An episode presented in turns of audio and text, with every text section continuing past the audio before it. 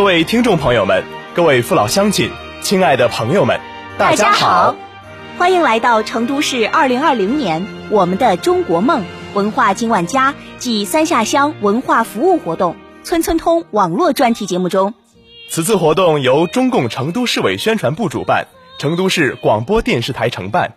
欢迎朋友们的收听，我是主持人齐敏，我是主持人李小白。朋友们，文化科技卫生三下乡活动已经开展了多年，活动的内容也是日益丰富，形式也在不断的创新。目前，这个活动已经成为了咱们农村精神文明建设的响亮品牌。是的。今天呢，我们以村村通网络专题节目的形式和大家见面，也是一种创新之举了。没错，我们将以这种形式，把党和政府的声音、美好的精神追求、健康的生活方式送到农村，送给农民朋友，用先进思想文化占领农村阵地，净化农村的社会风气，更好的推动咱们美丽乡村的建设。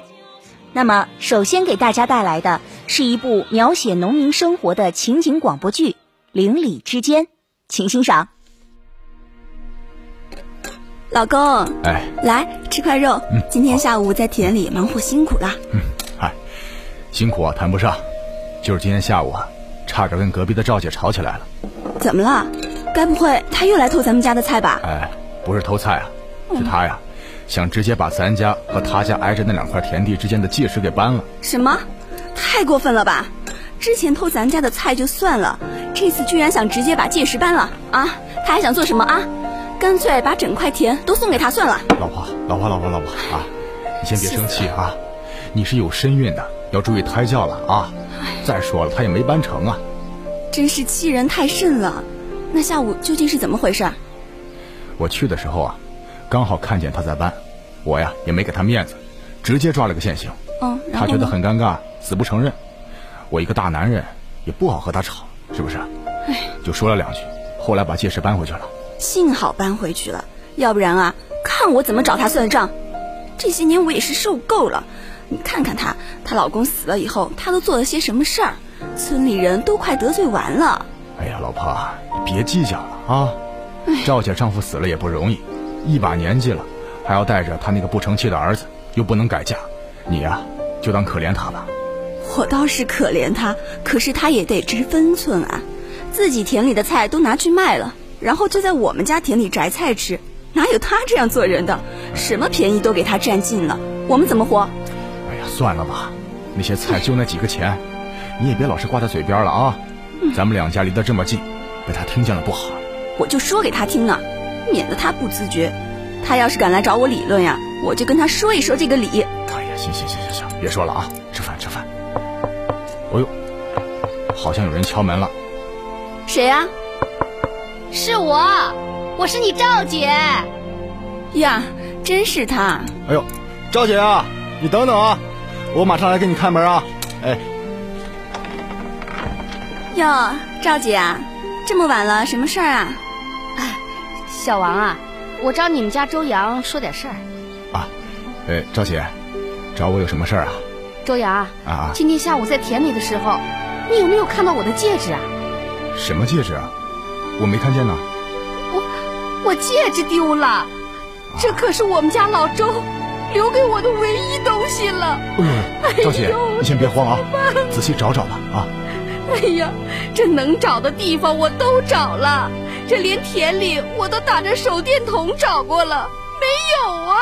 是现在天黑了啊，要是丢在田里面也不好找，等明天一早去看吧，我也帮你去找啊。真的？哎，哎那那真是谢谢你了啊！哎哎，给你添麻烦了。没事没事啊，咱们邻里之间不用这么客气。赵姐，你先回去休息，有什么事儿明天再说。哎哎哎。好，好，好，那我就回去了。呃，你们也早点休息。哎，好嘞。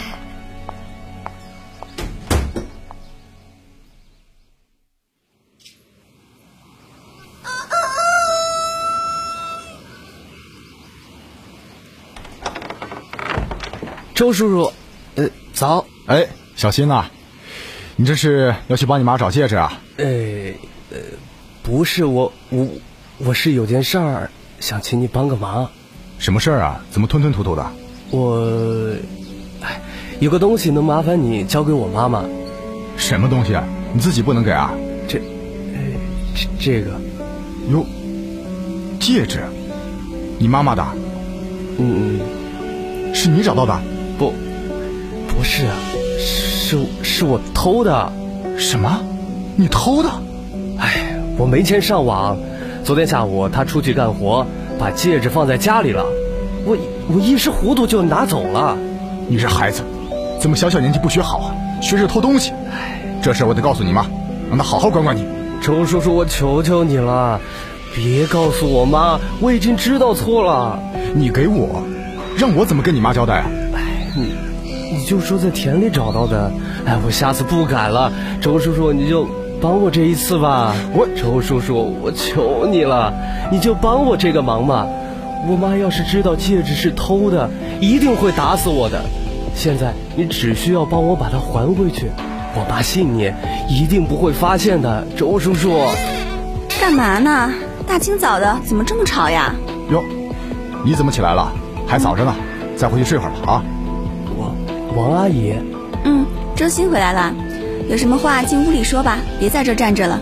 没没事，王阿姨，我跟周叔叔说两句话就走。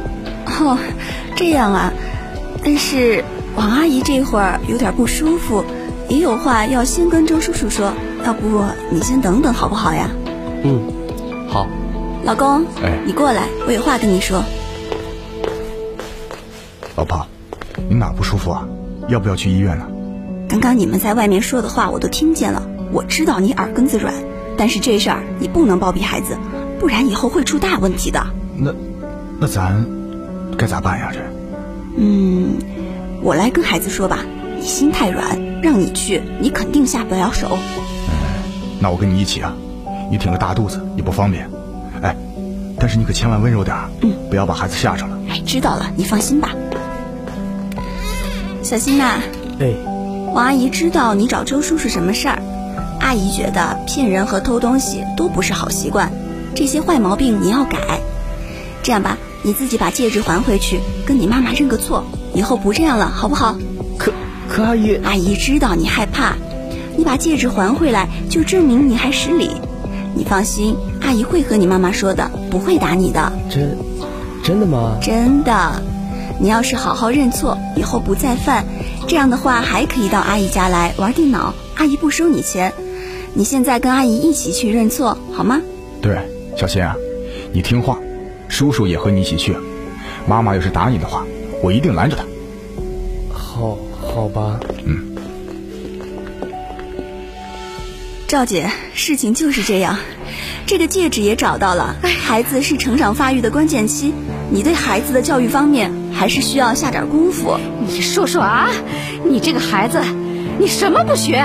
你居然学这点事儿，你居然学这些偷鸡摸狗的事儿。好啊，看我今天不打你！哎哎，赵姐，赵姐，赵姐，你冷静一下，冷静一下啊！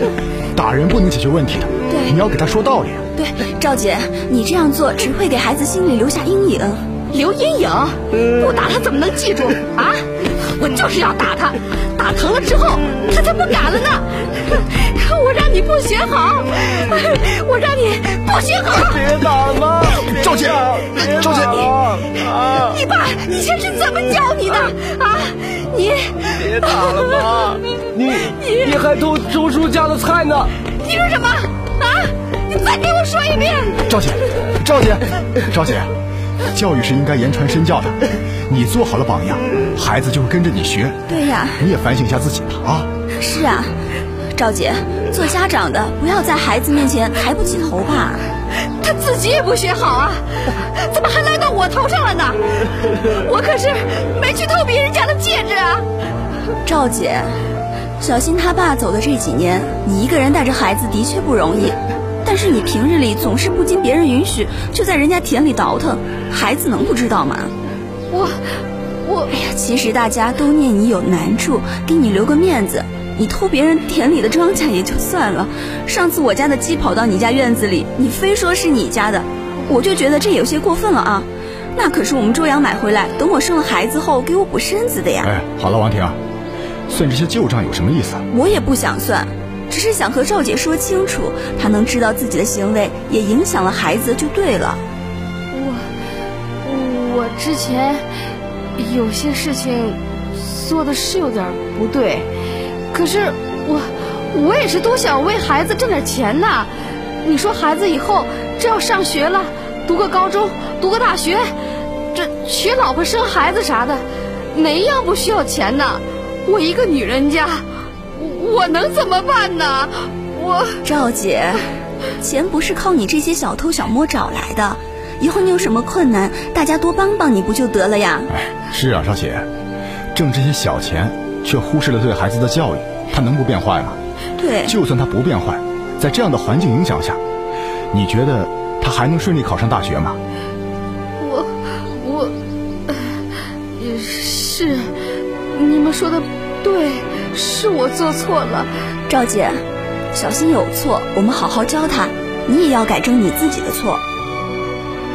小新，是妈妈不好，妈妈做错了，没给你带个好头，起个好作用。妈妈以后再也不做那些偷鸡摸狗的事了，以后妈妈要靠自己的劳动去挣钱，好不好？妈，妈，我错了，我以后再也不偷东西了，我我会好好读书的。对，知错能改就好。你给妈妈争气，一定要考上大学，完成你爸爸的心愿。好，好，好，我一定努力。儿子，你看看，这不就对了吗？孩子还是懂事的。行了，让他们母子俩好好谈谈心，我们就先回去了。哎，好。哎，小心！好痛！老婆，老婆，你没事吧？老婆，这是怎么了？阿姨，王婷，你你怎么样啊？老公，哎呀，血，羊水都破了！快快快，儿子，你快给医院打电话。好，好。周阳啊，媳妇儿肯定是要生了，快快快，快打电话呀！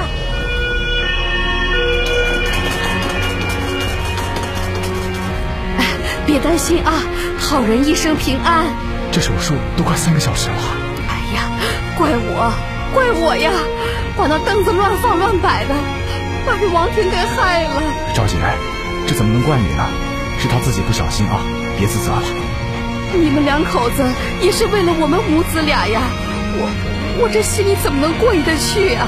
这大清早的来我家，没事的啊，邻里之间本来就应该相互多帮衬的。小周啊，我我我真的是。我不知道要说什么好了，赵姐，我你现在呀就别客气了，我只担心孩子。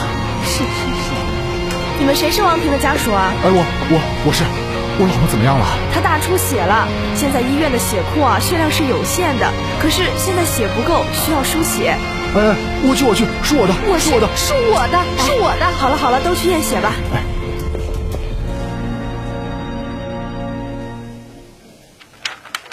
医生啊，我可以吗？你的血型不符，不能输。医生，我的呢？我的可以吧？嗯，你的可以，你的可以。走，咱们去手术室吧。哎，好好好，太好了，咱们赶紧去。这这怎么好啊？你一个女人输你的血？哎呀，这有什么的？咱们邻里之间的，有什么都不行啊？我们不就像一家人一样吗？啊啊，对对对，一家人，一家人。走走走。医生啊，哎，我老婆怎么样了？手术很成功啊，母子平安。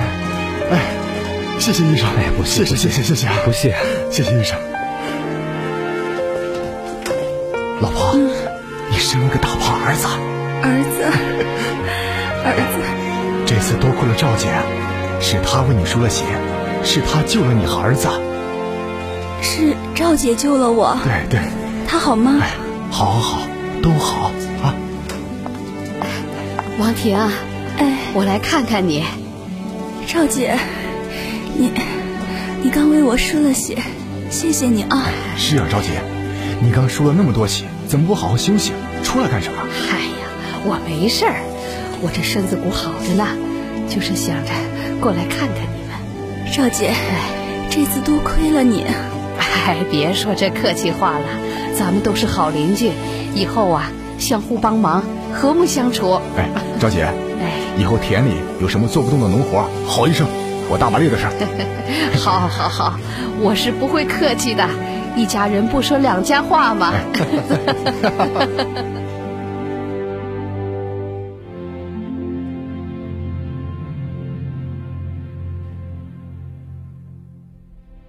朋友们，一个城市的文化品味反映了一个城市的个性和特点，也反映了一个城市的文明程度。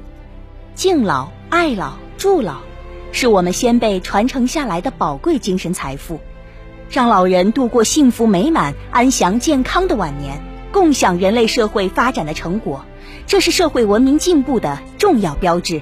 今天我们在三下乡村村通网络专题节目里。还特意邀请到了来自成都固联康复医院的院长王倩，给大家谈谈健康生活和日常康复，以及如何预防疫情的话题。呃，各位听众朋友，各位正在收听我们节目的朋友，大家好。呃，我是成都固联康复医院啊业务副院长王倩。那么我是这个康复医学与理疗学专业的硕士，也是康复医疗方面的这个专家啊。欢迎大家收听我们的节目。好的，王院长，在我们今天的这个节目当中呢，我们的主要的听众对象呢，我们是覆盖的是农村，所以非常希望能够呃，王院长给大家做一些这个健康康复，在我们农村呃，包括老人、包括小孩方面，对于他们该如何来面对自己的健康，或者已经生病以后他们的康复。啊，那么针对这个农村的朋友来说的话，哈，那么老年人和小孩是最主要的一个群体。那么在康复医学这里面的话，特别是这个老年人哈，那么在这个亚健康这一块的一些预防，还有呢，在日常的一些生活活动的过程当中，对损伤的一些预防还是很重要的。比如说哈，像我们要去做一些比较重的一些这个农活。或者是长时间的保持一个姿势去做一些农活，这个过程的话，那么其实是比较容易损伤我们的一些骨关节的，对我们的肌肉的力量和耐力其实都是有很大挑战的。所以呢，在我们要进行这些相对活动之前，都能够简单的做一些伸展的一些这个拉伸的一些运动活动哈，短时间的五分钟左右的啊，做一下这块的一些活动准备活动，再进行相对应的一些劳作。那么这个呢，能够比较好的进行这个在运动过程当中啊，预防一些急性的一些损伤。另外呢，就是大概我们在弯腰或者是低头或者是这个蹲下去哈，这个进行一些长时间劳作的过程的话，时间不要太长啊，三十分钟到一个小时左右，一定要起来活动一下。哎，把我们整体的这些肢体都要活动一下，避免呢长时间的一些这个蹲或者埋头的时间啊。那么，呃，可能突然起身呐，或者是这个转头这过程的话，造成我们局部脑供血不足，可能会出现这个头晕甚至晕倒啊这些情况啊。这个呢，就是在日常过程当中要防防范的。哎，那么小朋友的话是比较好动的，那么在整个的一个活动过程当中，要也要预防一下运动的一些损伤。比如说，在一些这个比较呃，我们说的这个农村里面哈，像有一些比较这个坚硬或者是特别滑的一些这些这些地方去在玩耍呀，或者这些的时候，要特别要注意做一些这个相当的一些防护啊。那么这些呢，其实在我们穿的一些这个鞋子上面啊，也要去注意一下啊。另外就是小孩子像这个读书啊这些埋头的时间会比较长，那么我们也是要求，其实现在学校是比。较关注这块的，做一些课间操啊，哎，还有做一些眼保健操啊，这些其实都是在对我们健康的一些防护啊。那么，但是呢，其实我们还要不要忽视了一个，就是小孩和老人的心理这部分的一些这个关注。小孩的这一部分的心理，其实现在国家也是很重视的，对吧？就是这个孤独症、自闭症。这块儿现在来说的话，发病率其实是不低的，所以呢，其实更是要引起这个大家社会各各界的一个关注啊。那么这个小朋友这块，如果说哈，在家里小朋友出现的这个少言寡语，哎，经常其实情绪比较低落，哎，这些情况，或者是呢，老师给这个我们的家长反映出来的，就是说，呃，他在这儿不太合群，然后呢，成绩。也不是特别好，或者甚至都是比较差，注意力也不集中，这些时候其实就要去关注我们小孩子在这个心理方面的一些这个健康了，就要到专业的机构有专门的这个针对孩子儿童心理这块的一些评估评测，要对他进行相对应的一些检测啊。那么早发现、早干预，对后续来说的话，其实这个预后是比较好的。但是呢，就是怕大家会忽略掉我们这个祖国的未来哈。嗯嗯，刚刚谈到的是防护，那么呃，我想就说有些人他可能就已经生病了，在这方面，王院长有些什么样的建议？嗯嗯嗯，好啊。像如果说已经是属于疾病状态的啊，那么我们也要对他们进行一个这个呃，相当于说是分级吧啊，就是说的通俗一点的话，也评估分级一下。那么如果说是一些疼痛类的，哎，那么一般来说我们是不建议自行去处置的，哎，一般还是我们希望呢能够到我们正规的医疗机构，哎。或者是到专业的康复机构，那么进行一些，其实做一些现在哈，对这些疼痛的一些干预的话，不需要去做一些特别复杂或者特别高精尖的一些检查呀这些的，哎，但是需要医生去对你的情况进行一个准确的一个判定。啊，医疗的一个判定。那么，如果说其实这个情况可以通过一些自我的锻炼、康复的一些这个训练就可以去改善的，就给到一医生会给到一个比较这个完整的一些康复的建议。哎，甚至对，甚至是会教会你这些动作啊。像我们医院就会提供这块的一个服务，就是教会你，你回去做，你做了之后一定的时间又回来，我们再复诊一下，看一看你执行的情况啊。中途我们也会去跟进它。哎，就是究竟你执行的怎么样啊？那么就是说，呃，如果继续发展的话，它可能会导致怎样的一种情况呢？呃，如果继续发展，这要看是哪方面的疾病了哈。因为很多疾病它可能单纯只表现出来一个疼痛。但不代表说疼痛它只是关节炎呐、肌筋膜炎啊、什么劳损啊，不只是这样的啊，哎，只是说呢，呃，我们在不同的情况之下，会给到他不同的一个这个处置的手段和方式。对，如果说这个我们在经过了正规的医疗机构去检查了以后，或者是评估了以后，认为其实它不只是一个单纯的我们认为的什么劳损。这一块的，那它很可能还会有一个更深一步的一些进展，比如说我们以前会有听到说，我经常头疼，嗯，对吧？哎，或者我情绪一激动了以后会有头疼，有时候可能会有点发黑，大家都会觉得啊，我可能太累了，休息一下，但有可能这是中风的前兆，嗯哎，所以实际上是很严重的。对，但是呢，他最最初的表现并不会让我们觉得啊，他会引起你特别大的这样一个重视，对吧？哎，但他的下一步的发展确实是大家对这个脑中风哈，也就还是有一定的认识的，对吧？那么如果轻一些，他可能只是出现肢体的一些瘫痪。哎，我们看到的偏瘫的、瘫痪的这一部分，如果更重一些的，那么我们知道结局是很不好的，对吧？那么如果说，那么我说的是最重的那一种了，那么中间介乎这个轻和重之间的，就有大量的了，比如昏迷，长时间的这个昏迷成为一个植物状态，呃，另外呢就是。认知的功能也出现了异常，不认识人了。就是除了瘫痪以外，还有认知的问题，还有说话的问题，还有吃饭的问题，那么还有大小便功能的问题。那么这些都极有可能是这个我们忽略掉的这一次、这几次的前期的一些症状，最后引发的一些后果。从康复来说的话，它分成三个阶段哈。那么呃，应该说是三级预防。啊，这样说更准确一些。那么一级预防是什么呢？就是防止你出现这个下一步的疾病，也就是我们现在可能在这个收音机前这个听众朋友哈，绝大多数的听众朋友，你们现在的一个状态，对吧？就是我不希望自己进入到一个疾病的状态，那么这时候我就要保持一个更健康的、良好的一些生活的方式，要有一个更好的生活的规律。哎，包括呢，我们要满足日常的这个活动量，哎，运动量，哎，那么这些呢，就是我们的一级预防是防病啊，哎，那么二级预防是什么呢？就是我可能生病了，但是我生病了以后呢，我希望能够尽快的恢复到病前的状态，不要进入到下一级，比如说出现了这个功能问题、残疾、残障这个阶段啊，那么这个阶段的话，主要呢就是要把我们的这个康复在这个过程当中融入进去。那么要根据我们的疾病的一个情况，以及可能会发生到后期的一些这个康复的状况，那么康复医学在里面进行相对应的干预啊，包括的我们的康复的医师、治疗师啊，甚至呢我们康复护士的这些比较专业的一些指导，那么就是为了这个防止进我们的功能障碍。进一步的这个出现和加深啊，那么第三个这个三级的呢，就是已经出现了这个残疾残障，比如说我们说到的这个呃偏瘫啦、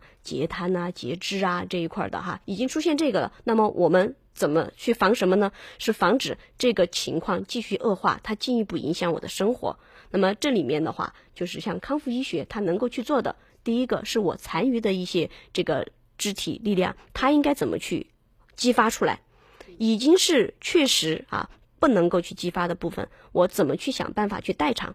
包括哈，像现在我们和电子科大在做的一些就是康复机器人啊，这些他们都是一些代偿的方式，对吧？你走路这一块没有办法去实现了，那么我们就会用这个机器人的手段来帮你实现这个步行的这个功能。哎，甚至还有很多哈，就现在交叉的这块学科放在这个康复医学里面，都是来这个做到这个三级预防这一部分，嗯。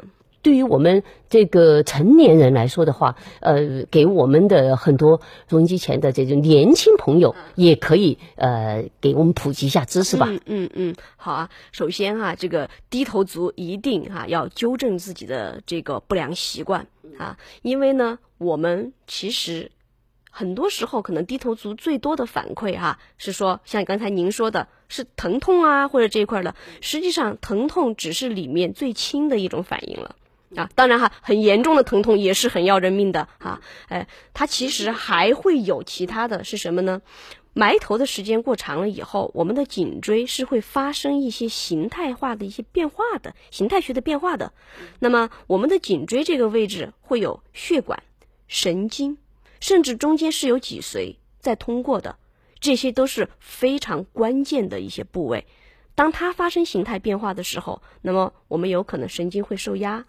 对吧？就是出现我们的手麻呀这块的情况，哎，血管会受压。那么有轻的，就是会有脑供血的不足；那么严重的，我们想一想啊，这个脑部的一个缺血对我们的影响是什么啊？还有呢，如果说是出现脊髓的一些这个问题的话，那么就会出现这个大小便的问题、走路的问题。所以的话，就说任何我们对。看上去好像很这个普遍的一些情况，或者我们比较认为其实不是那么呃严重的问题，但实际上的话，这个它可能会发生的一步一步演变的后果是很严重的。对吧？所以呢，就是低头的时间不能太长啊，哎，那么一般来说的话，不要超过一个小时啊，这个已经是很长的时间了，不要超过一个小时。那么日常来说呢，多做一些像扩胸运动这样的一些放松，然后就是因为每个人情况不完全一样啊，我们不能够就是用这种普世的这种方式去讲，但是如果有这个症状，一定要及时就医，这一点其实很重要，嗯。那刚刚谈到了这个，我们呃农村的老人、小孩，包括我们的白领，我们的这个年轻朋友，该怎么样在自己的生活当中对康复的理解和认识，包括我们健康的一些呃预防，嗯，那么王院长在这个疫情这这块儿哦，有些什么样的好的建议和一些呃指导性的一些这个这个预防措施呢？呃，其实大家也可以看到哈，每天也有这个疫情的一个呃情况的一些数据在发布出来，对吧？呃，现在呢，从全球的一个情况来看的话，啊，我们的确诊的人数已经是很可怕了，已经是在千万级的这个人数上面去了。值得欣慰的就是我们。中国的这个疫情是得到了有效的防控的，对吧？呃，那么这一块的话，也是得益于我们的这个政府各级政府啊，以及这个我们的卫健呃和这个疾控的部门做出了很多的这块的一些这个努力，以及呢我们这个民众大家的一个全力通力的一个配合。那么从疫情防控来说哈，那么对于我们普通民众来说，很重要的依然是洗手。戴口罩哈。那么在哪些情况下哈我们要戴口罩？这儿呢可以跟大家讲一下，因为大家会觉得夏天来了戴上口罩很闷啊，对吧？对，在人员聚集起来的时候，这种情况下要戴口罩。啊，还有呢，就是大家很很近距离的这样的接触的，而且我对这个人他不是我日常每天接触到的，对吧？就是心可能会接触到这样的人的时候，我们还是应该要保持一个社交的距离，要么是一米外，要么是戴口罩。另外就是洗手这件事情。那么希望大家能够一直把它坚持下去，勤洗手啊。那么这个七步洗手法哈，我我想大家也可以在这个网络上查一查。那么现在呢，也在很多地方都有张贴，我看到啊。那么保持我们的一个手卫生，这个很重要啊。现在呢，就是这个一些聚集性的活动，还是尽量的。少去参加哈，只是呢，这个低风险区呢，现在我们也知道很多的地方基本上都是这个低风险的地区了，对吧？哎，这个省际的这个旅游其实也是开放了的了，哎，那么呃，整体的在经济已经在这个复苏哈的这个形势之下哈，那么我们还是要注意的是在人群。空间很密集、密闭的这样的环境之下的话，我们这个尽量少在里面这个待，或者呢，很多时候要经常这个现实要通风啊，打开门窗，尽量呢进行这个通风。呃，房间的这一块的一些清洁啊，这一块要把它做好。呃，那么如果一旦有这个发热，就是三十七点三摄氏度以上的啊，以及有咳嗽这些症状，要及时的去就医就诊，好吧？哎，还有呢，就是我们有时候啊，这个咳嗽、打喷嚏这些，可能也稍微注意哈，不要用直接对着别人的哈。还有一种呢，就是我们知道，哎，遮挡一下，可能很多就说用手遮一下哈，其实这种方式也是不科学的哈，是在手肘啊，在自己的手肘内啊，这样去打这个喷嚏。哎，因为你打了喷嚏以后，你的飞沫这些，如果是用手去遮挡的话，它就在你的手上。只要你没有直接去洗手，马上去洗手，那么这一块的这个对细菌，它就会存留在你的手上。你摸了哪里，这个细菌就会同时到哪里去。哎，这就是手卫生的重要，以及我们这个咳嗽、打喷嚏这些的一些这个注意啊。嗯，还有就是饮食这一块儿，哎，对我们比如说这种一些生肉。对吧？还有冷冻的一些海鲜类制品，这个大家应该也是在这个北京这一次疫情里面，大家也发现了，对吧？这个冰冻的三文鱼啊，那么这些的话，就是在进行这个清洗的过程中哈，那么也是有要求不要这个开着水，这样就是这种。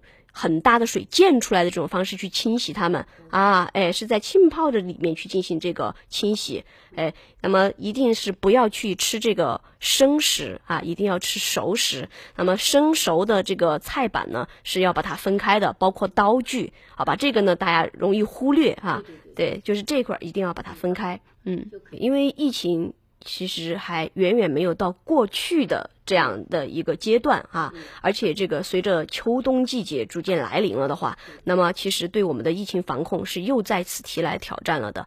本来秋冬季节啊，就是这个我们的呼吸道的疾病的高发季节，对吧？所以呢，我们也要预防这个疫情反扑。这个每一个人都应该在这个疫情的防控当中的话，要尽到自己的这一份责任和努力。这样呢，我觉得我们中国的这个疫情才能够把它控制得很好，那么这个疫情才不至于像现在我们看到某一些这个国家一样，对吧？哎，对这种泛滥的情况，其实这个人民群众是最受伤害的。那么今天谈到了健康康复的一些问题，呃，王院长，嗯，在这个节目当中，因为你是这个康复这方面的一些专家，那么你觉得，就是说在我们的生活当中，那么大家，呃，在健康的一种生活的一种习惯和对这个康复的一种认识方面，就是说你还有一些什么样的一些建议？目前来说是健康或者是亚健康状态的人群来说的话，哈，那么像小朋友这一块的话，就是日常对他运动过程当中的一些保护，啊，这个其实是比较重要的，哎，就是包括我们的一些关节上面的一些保护啊，这些，因为我们也收到过不少这样的小朋友，就是在这个课间的一些活动当中啊，或者是和这个同学在这个疯玩的过程当中呀，然后扭伤了。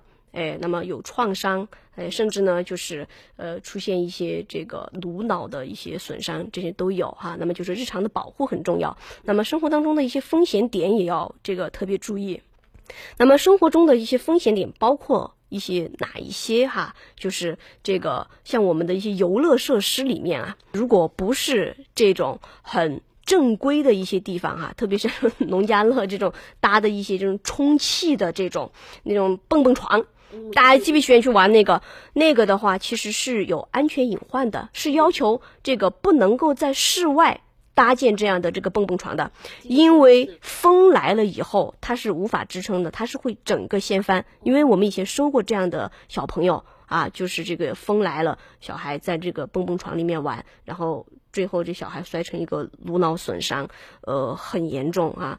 呃，现在哈检检查的手段还是比较这个丰富了，但是呢，如果说小孩这个有心脏的一些问题的话，是不适合去做这种剧烈运动的。另外就是小区内的一些健身的，就是这个器材，对吧？这些都是开放出来的哈，实际上它也有一定的风险的。小朋友在使用的过程中，在这个器材的衔接处是容易发生这种压住的，把我们的肢体压住啊，这个的话也是一个风险。小孩儿就是不要脱离掉自己的视线哈，让他自己去玩哈，所以这些其实也是安全隐患是比较大的。呃，那么对这个我们说的呃成年的哈青年的或者是青中年的这一部分的人群来说的话，就是要预防这个进入这个亚健康的一个状态，或者是说已经处于亚健康状态的话，我们要预防进入疾病的这个状态。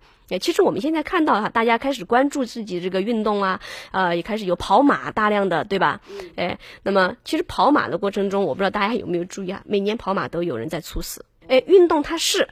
对我们的身体健康是有这个正向的作用，但是正确的运动的方式，以及你对自己身体状况的评估很重要的。对，如果说是要进入这个比较专业的这个跑马的人群，可能大家如果这个收音机前有这个跑马的这个呃听众，你们可能就会知道哈，会要求你们去做一个叫做运动心肺测试，它就是来了解你现在身体的一个承受能力的。日常呢，我们可能这个呃，像这个青年、中年呀，可能伏案工作的相对来说要多一些，对吧？或者是说长时间一个姿势去工作的这种人员，他会多一些嘛，对吧？那么就是这些的话，就带来这个我们说的，其实也算是职业病了啊。那么这种情况下呢，就会有。各个方面的一些疼痛啊、不适啊这一些的，那么呃轻症来说呢，休息了它可以缓解，但是重症的比较严重一些的，一定是要进行这个就医。那么日常中的一些这个保护的哈，包括就是我们说的埋头的时间一小时左右，一定要这个起来活动，还做的时间一样的，哎，做了一个小时左右，一定要起来活动。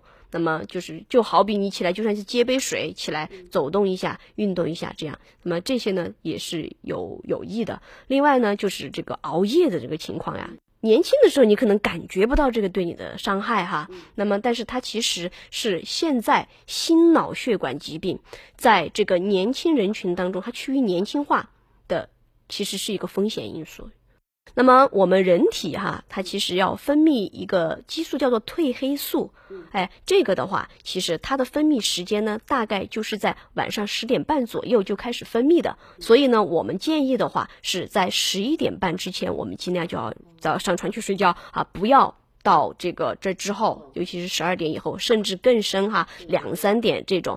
那么我们熬夜之后的这种很倦怠的情况呢，是因为我的这个睡眠的周期，就是说它没有足够让我恢复过来。但是如果第二天的时候，我们该几点去还是几点去啊？那么但是到了那天晚上的时候，你一定要按时那个点要去睡觉。啊，当然，如果说我们很多时候这个熬了夜以后，可能上午你觉得还受得了的，对吧？下午的时候特别难受，对吧？那么中午的时候是需要这个进行一下补补充的，对对对。像就即使是我们日常，其实都应该有一个午休的。这样的一个习惯，只是说呢，午休不要变成了午睡很长时间的这种哈，有些反而睡了起来觉得特别疲乏，对吧？哎，那么一般午休的时间呢，就在二十分钟左右哈，反正不超过三十分钟的时间就已经是比较好的一个情况了。老年人呢，其实老年人我们首先要知道的是，他并不是病人，哎，他是我们人体正常的一个进入到的下一个状态。对吧？哎，只是说呢，在这个状态之下，我的一些机能和年轻的时候比起来，它不一样了。但是正是因为这个变化，导致什么呢？我周围的环境并没有变，所以当我的机体要去适应这个环境过程中，可能就会出现一些问题，比如说平衡的问题啊，比如说听力的、视力的这块问题，还有呢，就是我们的认知反应力的这一些问题，它就开始变得比较突出了，因为它和我的环境不是特别的适合了，对吧？哎，因为我的环境没有改变嘛。所以呢，对老年人来说呢，更多的就是看，比如我的平衡开始出现一些问题的时候，哎，那么我自身有些什么办法去改变？代偿又有什么办法改变呢？自身的，哎，我们其实看得到哈，现在像太极拳啊，还有甚至我们看到一些广场舞哈，哎，这些还比较普及了。那么。大家其实，在做这一些活动的过程中，其实是对我们的一些平衡功能、协调能力的一个锻炼。实际上，哈，大家可能只是没有这个意识而已，没有认识到哦，实际上这个是对我的一个锻炼。哎，实际上它起到了这样的作用哈。之前也是有比较大量的一些这个呃研究哈，甚至发在了比较高等级的一些文章上面的，就是关于太极拳在平衡功能上以及在这个骨质疏松这个预防上面。它的作用啊，已经是国际上是得到了很强的一个认可的。所以呢，就是在这个这些的一些锻炼，其实是可以有效的来对我们的这个机体的这些退化起到一定的这个补充的一个作用吧，就是让它的这个机能退化的不是那么这个快。对对对，嗯，还有一些呢，就是比如说你老年人的这个时候，那么既然你的视力。听力和平衡这些对外界的一些感知力和这个调整的方式哈，没有那么灵敏了。那么你在穿的衣着上面，这些就要开始注意了。比如说舒适一些的、柔软一些的，哎，样式其实现在还是有很多的，对吧？不是说给老年人穿的鞋就一定是很很很不好看的这种的，哎，而且呢，开始出现一些基础性的一些疾病了。对吧？哎，那么针对这些疾病，特别是像高血压哈，还有糖尿病哈这两个病来说的话，对比较普遍。但是呢，大家的服药的这个意识哈，其实不是这么呃不对。特别是像这个高血压哈，那么只要发现了高血压，一定是要到正规的医疗机构去，那么要进行这个药物的干预，不要私自的去。吃药停药啊，这些，因为我们这个收到了大量的这样的这个老年人哈，就是自己其实他知道自己有高血压，那不太听话，哈哈 哎，就是服药很随意，之后出现了突然的一次血压升高，好，这个爆血管了，出现了这个脑卒中，哎，之后的话就进入到我们说的这个比较这个不乐观的一些状态里面去了。我这里其实也是很希望，就是把这些知识带给大家了以后，我们这个能够有一个更健康的身体啊，能够呢有一个更健康的这个老年生活嘛。嗯，对，希望大家能够在这个健康的路上走得更欢。嗯，好，谢谢王院长。好，谢谢，谢谢大家。好，朋友们，创新创造、优雅时尚、乐观包容、友善公益的天府文化。有着厚重博大的文化根脉，它滋养着富饶的成都平原，也凝聚着城市的向心力。是的，成都的文化温度历久弥新，却依旧永不减退。这正是成都走向世界、面向未来的人文基础。好，接下来请欣赏歌曲《天府四川》。看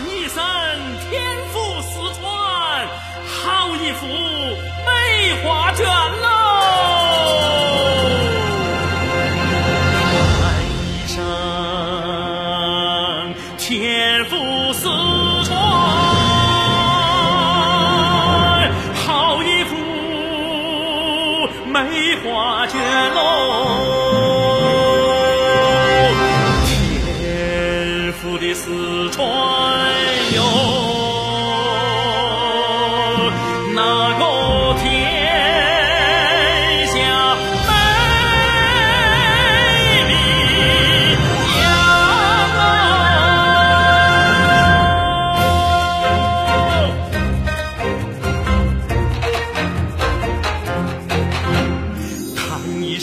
四川美哟哟哟哟，天府的四川美耶，锦绣如画哎。唱一唱四川的歌哎，太阳出来喜洋洋哎。学一学四川的花嘛，巴适俺的赛神仙喽。拜一拜龙门阵。哦，三国故事百不完哎，听一听四川的戏码，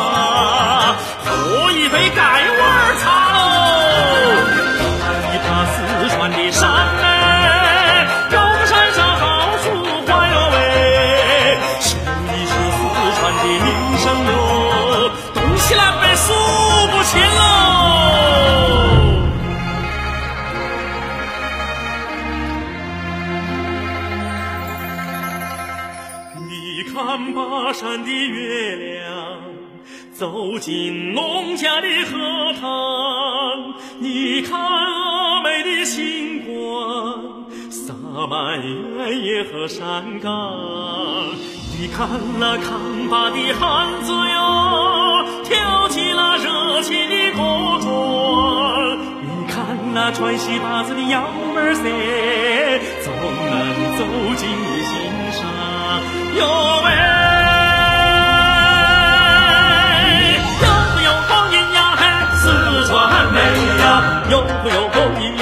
四川美。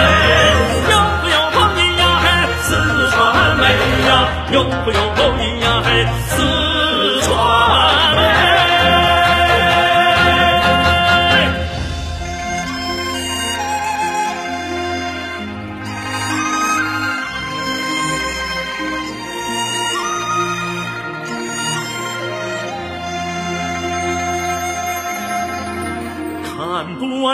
寨的神奇哟，听不够强寨的旧歌，爬不完的沟沟坡坡，人生孤寂落石一落。嘉陵江边要喝几声好字哟，穷海边为火把去疯狂。走进了乡坝头的农家乐，品尝川味美酒，酣梦一场哟喂。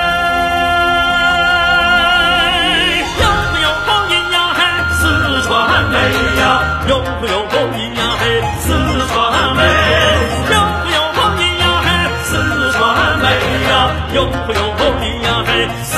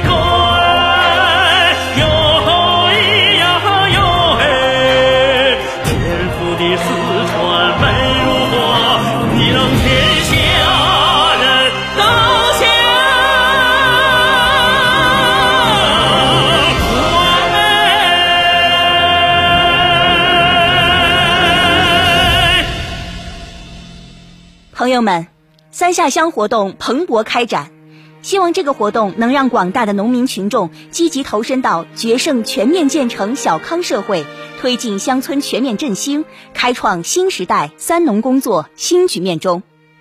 没错，推动三下乡活动也是为了高质量打赢脱贫攻坚战的有力抓手。这项活动也成为深受农民群众受欢迎的民心工程。农民得到了实惠，得到了开心，我们就要精准的送，合理的建，扎实的种，以此壮大三下乡队伍，坚持面向农村，服务农民。我们的节目也会更加贴近农民朋友，我们也会把优秀的精神文化产品送到乡下，让这些文化产品鼓舞着我们励精图治，勇往直前。朋友们，在这欢乐的气氛中，我们的节目也将落下帷幕。畅想明天，我们的心里承载着新的希望；展望未来，我们的肩上担负着新的责任。朋友们，在欢乐的歌声中，成都市2020年我们的中国梦文化进万家暨三下乡文化服务活动村村通网络专题节目到这里就全部结束了。希望用我们的行动、我们的真诚、我们的奉献，一起迎接新的未来。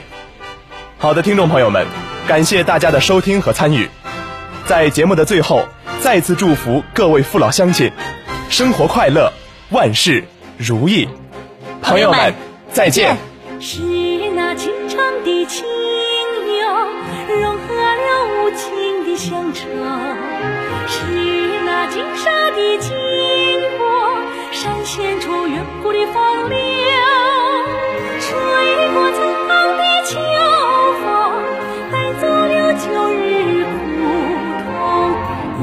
曲曲故乡的歌谣唱响在。